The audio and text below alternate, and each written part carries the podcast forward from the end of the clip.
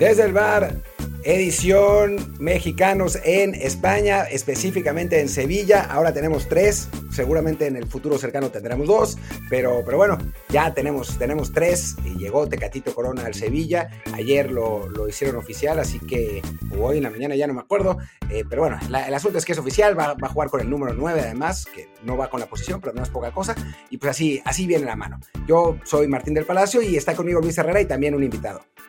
¿Qué tal Martín? ¿Qué tal invitado? Ahora digo su nombre, pero bueno, primero que nada, como siempre, les recuerdo que estamos en Apple Podcasts, Spotify, así que por favor suscríbanse en esas apps o en cualquier otro de, podcast que les guste, pero bueno, ya saben que son las, que, las dos que nos ayudan más. Y también, pues, para ayudarnos más, por favor, déjenos reviews y reseñas de 5 estrellas, específicamente en Apple Podcasts, porque así el algoritmo ayuda a que más y más gente nos encuentre y pues podemos seguir creciendo con, con muy buenos números, que ha sido una semana, francamente, pues creo que la mejor semana del podcast en, en su historia, así que queremos seguir haciendo mucho contenido y pues eso que, que nos echan la mano nos ayuda muchísimo. Y bueno, el invitado de hoy ya ha estado aquí con nosotros en el podcast algunas veces, eh, ustedes lo conocen, es editor y, y corresponsal en Sevilla en gol.com. Paco Rico, Paco, ¿cómo estás? Muy buenas Luis, muy buenas Martín. Nada, encantado de estar con vosotros siempre que hay algo de, de Sevilla y México, así que, que vamos a comentar el, el fichaje de, de Tecatito Corona ha habido bastante, ¿no? Entre Sevilla y México en estos, en estos últimos años. La verdad es que hay una, una buena conexión después de muchos, muchísimos años en los que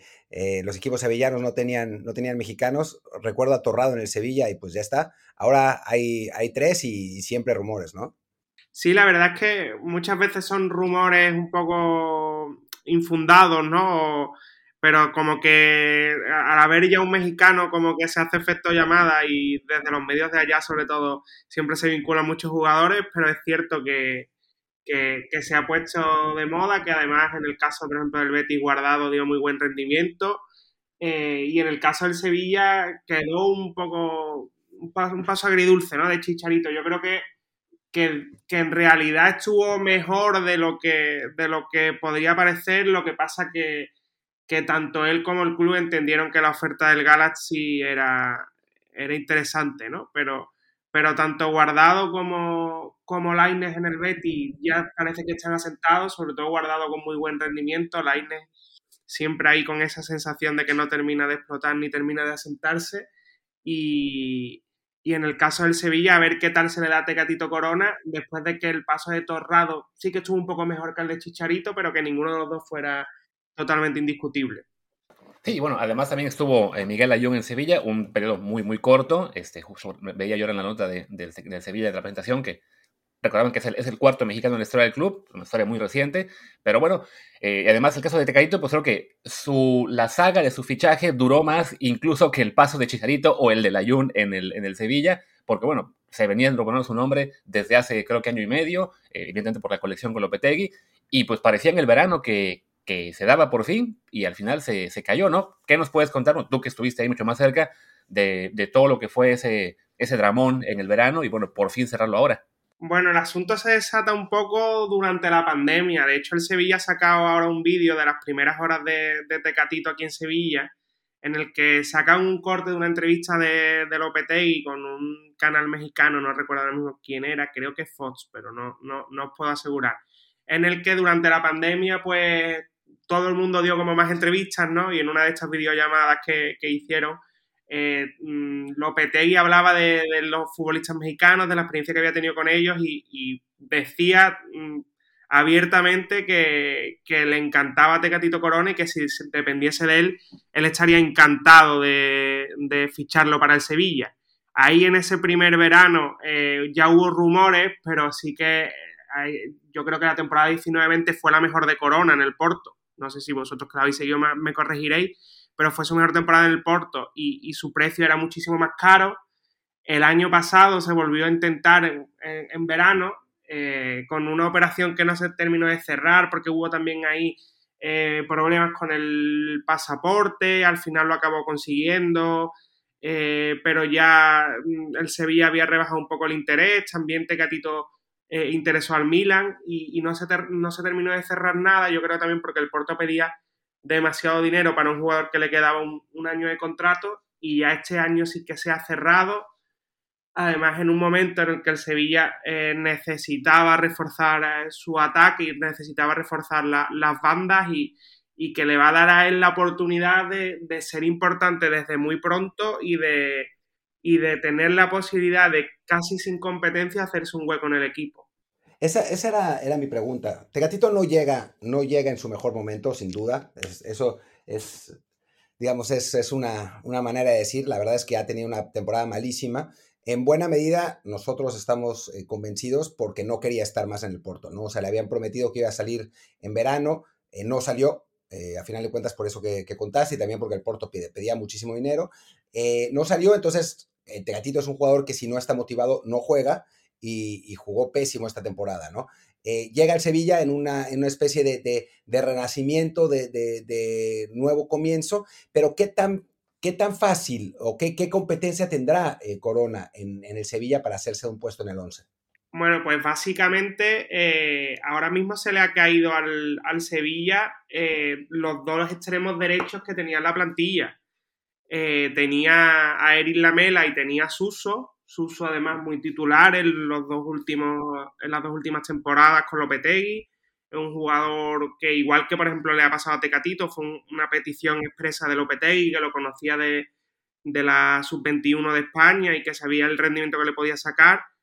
Y, la Mela, que aunque en el Tottenham había tenido muchísimas lesiones y había sido un jugador muy irregular, llevaba 3-4 meses de, temporada en Sevilla espectaculares en los que en su debut marcó dos goles, jugó muy bien, por ejemplo, en el, en el derby de la primera vuelta, marcó un golazo, recuerdo, al Mallorca, o sea, que, eran dos jugadores que estaban siendo muy importantes en el Sevilla y que se lesionaron y además de, una forma muy, muy grave, ¿no? Porque no, fueron además lesiones de musculares que se podrían haber prevenido con más descanso, sino que es que eh, Suso se lesiona el tobillo de una forma muy parecida a la de Aleix Vidal, no sé si recordáis cómo, cómo Aleix Vidal se torció el tobillo creo que en el campo del Alavés, pues fue una lesión muy parecida, cuatro o cinco meses de baja, prácticamente imposible que Suso vuelva a jugar.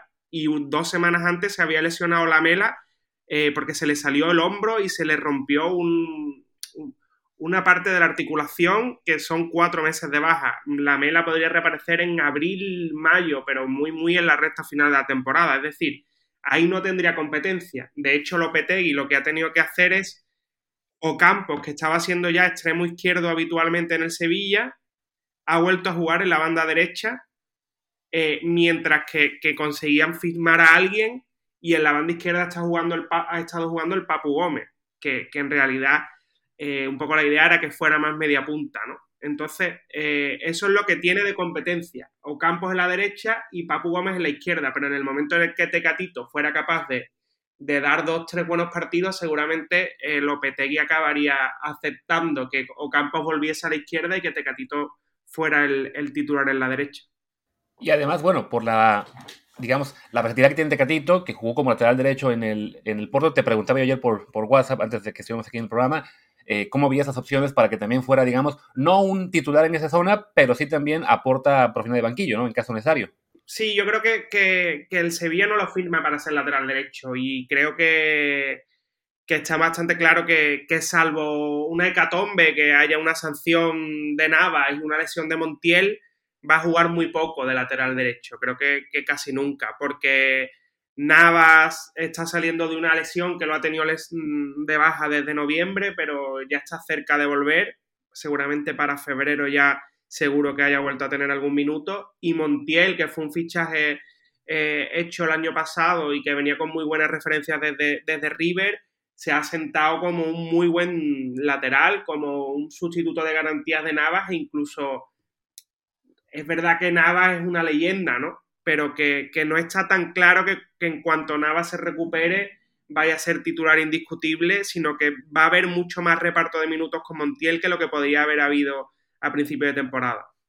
Eh, y bueno, también yo creo que es buena noticia. O sea, lo mejor que juega Tecatito es, como extremo. En Porto estaba jugando lateral, en parte por la, por la aparición de Luis Díaz, ¿no? El, el colombiano que, que bueno, para poderlos tener a los dos en el terreno de juego, pero si dices, Paco, que en el caso de, de Corona jugando como extremo, está esa gran oportunidad por, con los dos extremos lesionados, pues eh, parece, parece lógico. ¿Tú cuándo crees que, que, pueda, que pueda debutar Corona? ¿Crees que ya inmediatamente? Bueno, hoy Lopetegui ha dicho en rueda de prensa, para los que nos estén escuchando el otro día, estamos grabando esto en viernes, Lopetegui ha dicho en la rueda de prensa del viernes que, que, podría entrar en la convocatoria del sábado para el derby de la Copa del Rey. Y si entra en esa convocatoria tiene bastantes opciones de ser uno, no creo que de titular, porque prácticamente no se conoce el nombre de sus compañeros, pero que tenga algún minuto según se desarrolle el partido no es nada descartable, porque además, sin estar confirmado, pero en la previa del derby eh, hay ciertas sospechas de que hay tres jugadores del Sevilla de, con COVID que se, que se unirían de baja a los que, a los que ya no van a estar como Navas, como Suso, como Lamela, como Nesiri, como Munir y como Bono, que, estos tres últimos están en la, en la, Copa África, pues con ese panorama de baja, prácticamente que, que Tecatito se ha bajado del avión para, para jugar. Sí, porque además estoy viendo que en el calendario de, del Sevilla, pues toca, viene semana de esas pesaditas, la tiene el derby en la Copa del Rey el, este sábado, después, cuatro días después, va contra el Valencia en la liga y tres días después contra el Celta también en la liga. Entonces son tres juegos en ocho días. Eh, creo que sí, este, bueno, en siete días, hecho en una semana directamente. Sí es eh, pues una, una semana cargada con muchas bajas y además Tecatito viene de, pues, de, jugar con el Porto, o sea, no estaba de vacaciones o, o lesionado. Más o menos. Más o menos. más o menos. En cuanto, estaba, digamos que pasó mucho tiempo en la banca, pero bueno, jugó un partido, si no me equivoco, el viernes pasado como titular. Entonces, en forma física debe estar bien y simplemente, pues lo, lo que nos interesa más a todos, incluidos a la gente en Sevilla, evidentemente, pues hace que recupere su forma futbolística lo más pronto posible para que sea un jugador importante.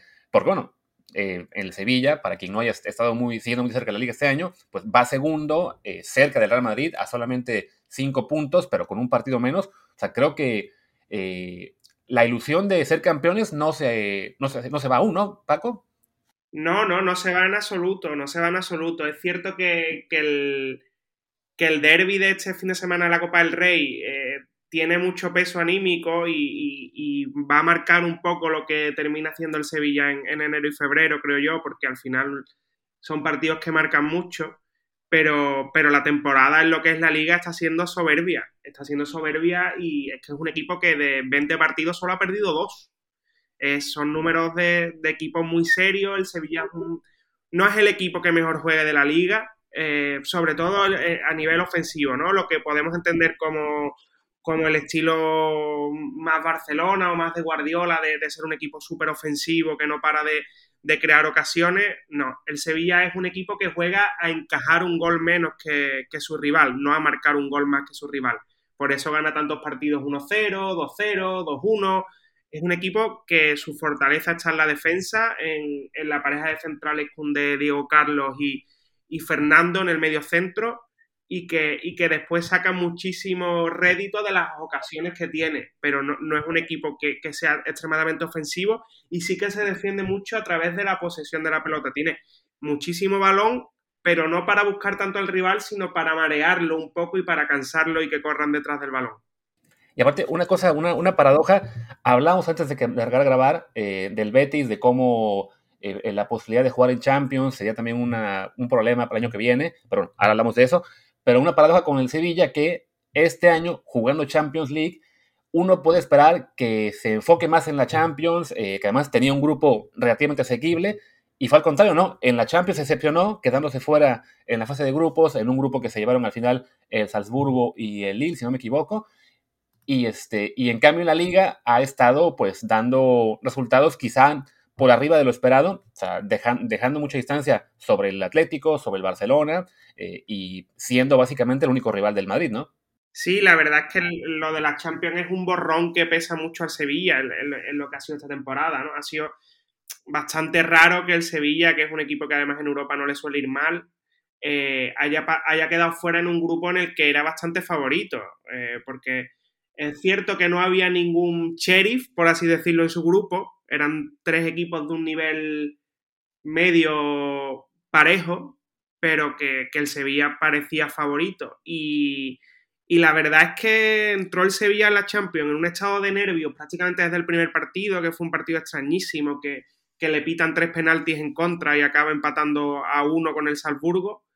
Eh, y entró a partir de ese partido en un estado de nervios, de, querer sentirse, de sentirse favorito y, no demostrarlo en el campo, que, acabó llevándolo a la eliminación, eh, sobre todo porque contra el Lille en, casa, cuando iba ganando, volvió a cometer un penalti absurdo de Laini que, que, cambió totalmente el partido y porque en el día decisivo que se jugaba todo, que fue la última jornada contra el Salzburgo allí en Austria, eh, tiene una jugada para ponerse por delante que, que Munir la estrella en el palo y a la jugada siguiente le marcan, le marcan el gol que, a la postre le, le acabó eliminando. Entre las bajas y, y todo ese estado de nervios que ha tenido en todo el grupo, fue por lo que se quedó fuera y no fue en ningún partido ese Sevilla controlador que, calcula prácticamente cada daño que, vemos en la liga, ¿no? que, siempre es el dueño de los partidos y salvo quizás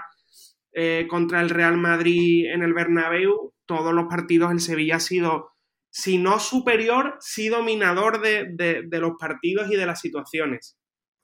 Paco, ¿cómo, reciben los aficionados a, Tecatito? ¿Cuál es la expectativa que tienen sobre el jugador mexicano? Pues la expectativa es alta porque, primero, Lopetegui ha hablado muy bien de él y, se notaba que a este equipo le hacían falta fichajes si quería mantener el, nivel y quería mantenerse en la pelea por la, por la liga, ¿no? Si, quiere seguir ese curso con, con el Real Madrid. Y después también la expectativa es alta porque si bien hemos, creo que he hablado bastante de las virtudes del Sevilla, de ser un equipo que encaja muy poco, es el menos goleado de la liga, y, de ser un equipo que, controla muy bien los partidos y en el que propone partidos en los que pasen pocas cosas, Tecatito es precisamente alguien que sabe agitar partidos, que tiene uno contra uno, que tiene velocidad, y eso era algo que le estaba faltando al Sevilla, que tiene muchos jugadores eh, capaces de mantener la posesión, de, no equivocarse casi nunca en los pases, pero de poco riesgo a la hora de, buscar eh, al rival arriba, ¿no? Quizá Ocampo es el único futbolista con velocidad y desborde y, con Tecatito suma otro efectivo más ahí. Entonces creo que, tiene un agitador perfecto para, para partidos sobre todo en los que les cueste hacer ese 1-0, creo que, es, que para eso Tecatito le va a venir bien. Y bueno, además en este caso, bueno, bien, como decíamos, lo que, lo que te hablaba de la Champions, de que quedaba fuera el equipo, lo manda a la Europa League, su torneo favorito, del que ha ganado 14 veces ese campeonato en la última década. Yo sé que estoy exagerando, eh, pero bueno, eso puede implicar también una carga de partidos mucho mayor, ¿no? O sea, en la Champions, siendo realistas, quizá el Sevilla aspiraba a avanzar una ronda más y, y, no mucho. En cambio, en la Europa le toca entrar en la fase esta, digamos, de, repesca y es uno de los candidatos más fuertes a llegar hasta el final, pues, porque lo hace siempre, ¿no? Claro, exacto. El Sevilla al final su techo en la, en la Champions es octavos, cuartos. No, no, sería muy, extraño que el Sevilla superase más de eso. Y en, la, y en la Europa League lo normal es que ya mínimo va a jugar dos más y que él contra el Dinamo de Zagreb lo lógico es que avance la eliminatoria, se plantaría en octavos y, y además con otro estatus, ¿no? Que era lo que tú decías, el Sevilla en la Europa League es siempre está en, la terna de favoritos y además con, dos alicientes bastante interesantes ¿no? de, esta temporada, porque no sé si lo recordáis o si lo sabéis, pero la final de la Europa League este año se juega en el campo del Sevilla, en el Sánchez Pizjuán, que el Sevilla lo propuso por, ser precisamente el equipo que más veces ha ganado el torneo y, la UEFA le, se lo concedió y, y, va a ser el Sevilla y además que este año curiosamente la Europa League también la juega el Betis, ¿no? que tiene ese aliciente de poder ganar su primera Europa League y hacerlo encima en el campo del Sevilla. Entonces, con esa costelera también hay muchísima expectación en la ciudad por lo que pasa en la Europa League y todo eso le viene bien a Tecatito, primero por, jugar partidos de primer nivel y por tener más oportunidades de tener minutos. Simplemente supongo que para, para cerrar lo de, lo de Tecatito Corona, eh, dinos como, los, detalles eh, básicos del, contrato y del fichaje, ¿no? Para, quienes no, lo saben, para quienes nos están escuchando y no, están todo el tiempo en Twitter como nosotros, eh, ¿por cuánto dinero se fue? Cuántos, ¿Por cuántos años firmó? Y si sabemos salario. Eh, firma por tres años y medio, es decir, hasta 2025, esta temporada que queda y tres más. que creo que si no me equivoco, él tendría 32 años, lo cual daría pie a que si, si más o menos tiene un rendimiento bueno y, demás, pudiera hacer una renovación más con el Sevilla y no, y no que sea solamente este, este contrato, pero bueno, eso es aventurarnos mucho. Después, en torno a cifras, el Sevilla nunca hace oficial, pero los medios sevillanos dicen 3 millones, los medios portugueses dicen 5. En, esa horquilla nos movemos. A lo mejor no son ni 3 ni 5, sino que son 4, pues un poco por ahí, pero bueno, un precio muy asequible teniendo en cuenta que además Checatito ya acababa contrato en 6 meses y, un poco de lo que se ha beneficiado de lo que se ha beneficiado el Sevilla. Y, curiosamente que antes lo comentabais, lo de llevar el número 9 no ha sido una elección de él, sino que, que, era el único número libre que tenía el Sevilla, porque es el número que dejó libre Luke de Jong cuando se fue al Barcelona. Sí, detalle curioso, ¿no? Ver a Tecatito que nunca ha jugado de 9, que sus números suelen ser más bien el, el 7, el 17, cosas así, pero bueno, es un detalle simpático se ha vuelto, digamos, eso cada vez más normal este año con tantos movimientos de última hora. Vemos a muchos jugadores utilizar números que no son, digamos, el, habitual para ellos. Pero bueno, sí, creo que ya con eso podemos ir cerrando la parte de, de Catito. Pero pues ya que tú estás en Sevilla, tienes ahí al Betis al lado y en el Betis también hay mexicanos, pues ¿por qué no platiquemos también un poco de, ellos? Eh, primero, pues, bueno, me decías que Andrés Guardado está eh, planteándose la renovación de contrato, ¿no? Sí, la verdad es que es una noticia sorprendente que, ha, surgido en las últimas horas porque el Betis está haciendo un, proceso de renovación de, jugadores importantes del equipo. Eh, renovó a Canales, renovó a Pellegrini y renovó esta misma semana a Fekir.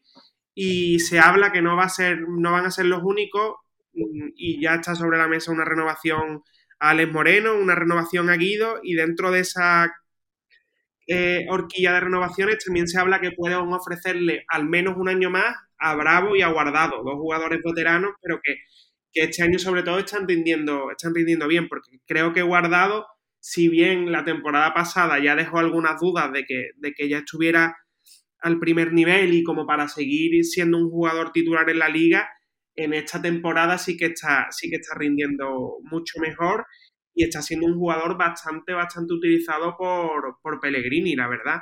Y además con, bastante solvencia y haciendo muy buena pareja con, Guido Rodríguez en el centro del campo del Betis. ¿Esperaban algo así?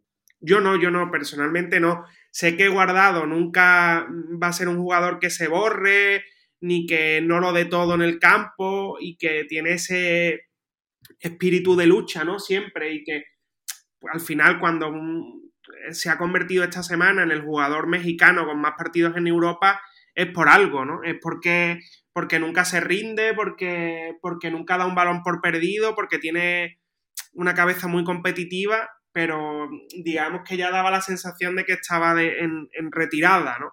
Y, que haya elevado otra vez su nivel, mm, a mí me parece una de las sorpresiones de la temporada del Betis y, Pellegrini le está sacando todo el jugo. Pellegrini nunca tuvo dudas de, de guardado, ¿eh? Siempre lo, siempre lo defendió y, por eso creo que, que, también él ha ayudado a que, a que Guardado se crea que puede seguir siendo importante en este Betis. Sí, cara, ya, ya nos, hace falta noticia así de que un jugador mexicano veterano que quiere seguir peleando en Europa y no, en, y no va a aceptar los canos de la MLS como ha pasado con otros.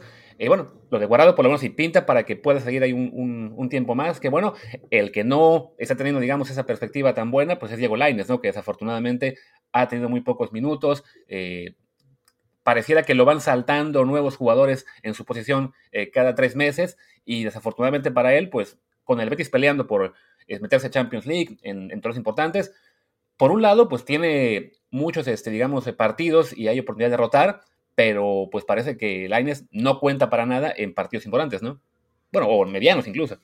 Sí, la verdad es que es la, misma sensación de siempre, ¿no? La misma sensación de siempre que hablamos de Laines, que, que van pasando partidos, que van pasando oportunidades y que nunca tira la puerta abajo. Y creo que el año pasado fue sin duda su mejor momento en el Betis, ¿no? Entre, entre enero y marzo, que, por ejemplo en, en, uno de los derbis jugó muy bien, que, fue bastantes partidos titular, que, dejó buenos detalles, pero creo que esta temporada, que estaba llamada un poco a ser la de su confirmación, le ha pasado de todo para que no termine de, asentarse en el equipo. Primero que, que no hizo pretemporada por los Juegos Olímpicos. Cuando va a volver de los Juegos Olímpicos se lesiona.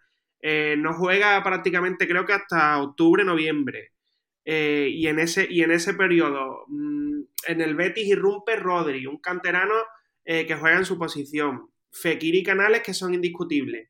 Y, en el, y dentro del sistema de que tiene Pellegrini, acaba acostando a Juanmi en una banda para poderlo meter también en el equipo porque es indiscutiblemente el jugador con más gol del equipo.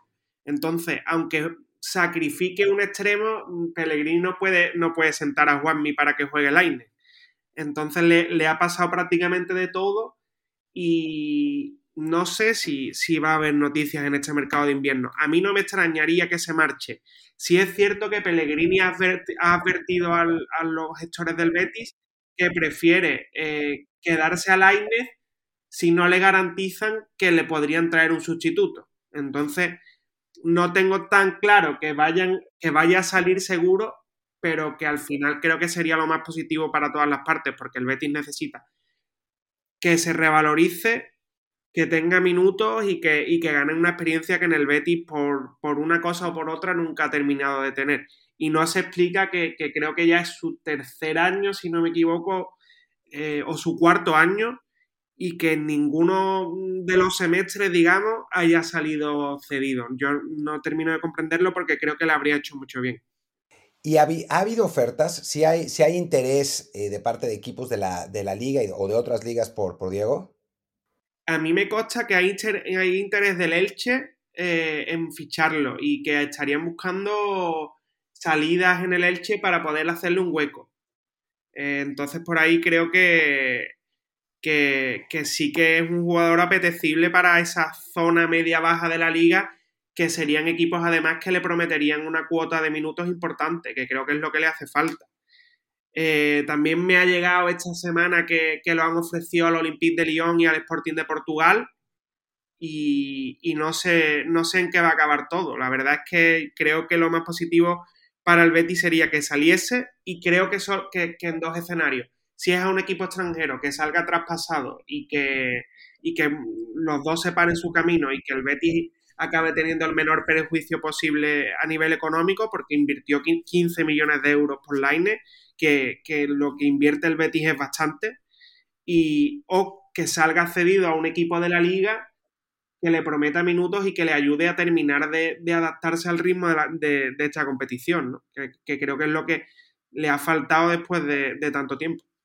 Estaba viendo cuando también se mencionaron clubes como el Mallorca o el Español como opciones para, para que se vaya seguido, pero sí, nada se concreta. Además, creo que bueno, en este caso, Laines, ya que consiguió el pasaporte español, pues no tiene esa restricción, ¿no? De, de que si se fuera tuviera que ser a fuerza España para no cortar el tiempo eh, hacia, el pasaporte. O sea, ya, ya tiene en ese sentido eh, abierto irse a, donde sea. Y si, si, si, llega un interés del, pues como dices, ¿no? Del Sporting o de León, creo que ahí el Betis podría recuperar buena parte de lo invertido. No creo que los 15 millones, no, no creo que en este momento ningún club quiera pagar tanto por Diego, pero bueno, lo vendes por una cifra menor y te quedas con un porcentaje y apuestas a que en otra parte consiga consolidarse, porque sí, en, el Betis pareciera que, no hay manera, ¿no? Y, que Pellegrini lo quiera mantener simplemente, pues básicamente como reserva o como por si me hace falta, pues no parece lo mejor ni para Laines, ni para el Betis, ni para nadie, ¿no? O sea, es, es una postura que, o sea, si estuviera jugando 30 minutos cada semana, eh, haciendo más regular, ok, es, una parte importante, ¿no? Pero si solamente lo quieres tener ahí por si se lastiman otros tres, pues francamente no, ayuda mucho eso a un jugador de 21 años que, como dices, ¿no? ya está entrando en su cuarto año en Europa, eh, ya urge que se consolide. Sí, ¿no? Y sobre todo es que, por ejemplo, el, primer partido del año del Betty, que es contra el, contra el Celta, eh, la Inés es titular gracias, entre comillas, a que Fekir tiene COVID, hay varias bajas por COVID en el Betis. Y ese partido, para, muchos aficionados con los que yo me puedo relacionar o puedo comentar los partidos, para mucha gente supuso como la puntilla de la Inés, que en un día en el que te ponen de titular, tienes que salir, digamos, a comerte el césped, y dejó una, actuación tan irregular y tan fría que, que, muchos aficionados se le quitaron ya las ganas de seguir dándole oportunidades, ¿no? Entonces creo que todas las partes están ya tan enquistadas y es una situación que no va ni para adelante ni para atrás, que creo que lo que necesitan todos es aire y, distancia, ya sea con una cesión o con un traspaso. Pero da la sensación de que, de que si no se oxigena, la INE se va a seguir marchitando, ¿no? Aquí en el Betis. Sí, esa es, incluso la sensación que dejó en México, ¿no? O sea, muchos que somos eh, bastante, bueno, que, que, creemos bastante en Laines, fue ese partido también como la sensación de que, bueno, ya está, ¿no? O sea, ya lo que pasó en Sevilla no da para más, o sea, ya, ya, ya en, Betis, por lo menos ahora, por lo menos en ese sistema de Pellegrini, que yo estoy convencido de que no, no le beneficia en lo más mínimo eh, para su nivel de juego, ¿no? O sea, lo tiene amarrado una banda, eh, un jugador que puede funcionar mucho mejor eh, por el interior, que lo ha hecho en la selección mexicana y ha funcionado realmente mucho mejor. creo que ese sistema de Pellegrini, donde además tiene un montón de competencia y competencia que está jugando mejor que él, porque esa es la realidad, no, no le permite eh, tener una, la, progresión que debería tener, ¿no? Y eso, eso le afecta tanto a Diego como al Betis, como a su valor, como a sus posibles eh, eh, contratantes, como a la selección mexicana, ¿no? O sea, es, llegamos como a, como a un punto de no retorno, por lo menos en las condiciones actuales, ¿no? y que además es un jugador que tiene 21 años y le quedan aún dos y medio de contrato, entonces es, está como que en el punto en el que todavía se le puede revender sin dar por perdida toda la inversión, ¿no? Claro, exacto. Es un poco eso. Incluso no, incluso si, si lo quieren ceder porque sigue teniendo el Betis fe en él, que a mí me parece perfecto porque creo que con 21 años no hay nada escrito y menos sobre un futbolista así. creo que debe hacerlo, pero, pero lo que no le vería sentido es que se quede eh, seis meses más en el Betis para jugar cinco partidos, dos de titular y en los otros 15 minutos. Creo que no, que no, que no va más. O sea, creo que no, que, ya no tiene más recorrido que, que la Inés siga en el Betis y, estoy, estoy de acuerdo con lo que decía Martín, eh, de que la, posición igual no le, no le favorece, pero es que claro, por dentro el Betis tiene a Fekir, tiene a Canales, que es que es imposible que lo siente porque además son dos jugadores que, que es que lo juegan todos, o sea, Fekir creo que los únicos partidos que se ha perdido en la primera parte de la temporada fueron por, por sanción. O sea, el resto lo ha jugado, lo ha jugado todo. Entonces, en, el Betis por dentro va a tener muy complicado jugar, incluso aunque Pellegrini se marchase y viniese otro entrenador, por dentro es casi imposible que, se acabe de asentar de titular. Entonces, lo mejor yo creo que, es que buscas una cesión. Sí, bueno, es que además Fekir es buenísimo. O sea, yo la única manera en que lo, lo vería saliendo del Betis es con una con una oferta de esas locas de la Premier, porque es realmente el mejor jugador del equipo. O sea, quitarle, quitarle la posibilidad de, a, Fekir de, estar en el 11 titular es, imposible. Y si no está Fekir, está Canales, que también es buenísimo. Entonces, sí, la verdad es que, que en ese sentido es, es muy complicado, ¿no? Y lo, lo, vemos desde aquí también. O sea, por más eh, que creamos en Lines, no estamos ciegos en que esa, esa competencia específicamente, o sea, yo entiendo que, en México moleste a veces que juegue Rodri en lugar de él, ¿no? Sobre todo para la gente que no conoce a Rodri, no conoce lo bueno que puede llegar a ser Rodri, ¿no? Pero que, que, en México moleste a veces que juegue Rodri en lugar que él. Pero contra Fekir y Canales, la verdad es que a estas alturas del partido no tiene ninguna posibilidad.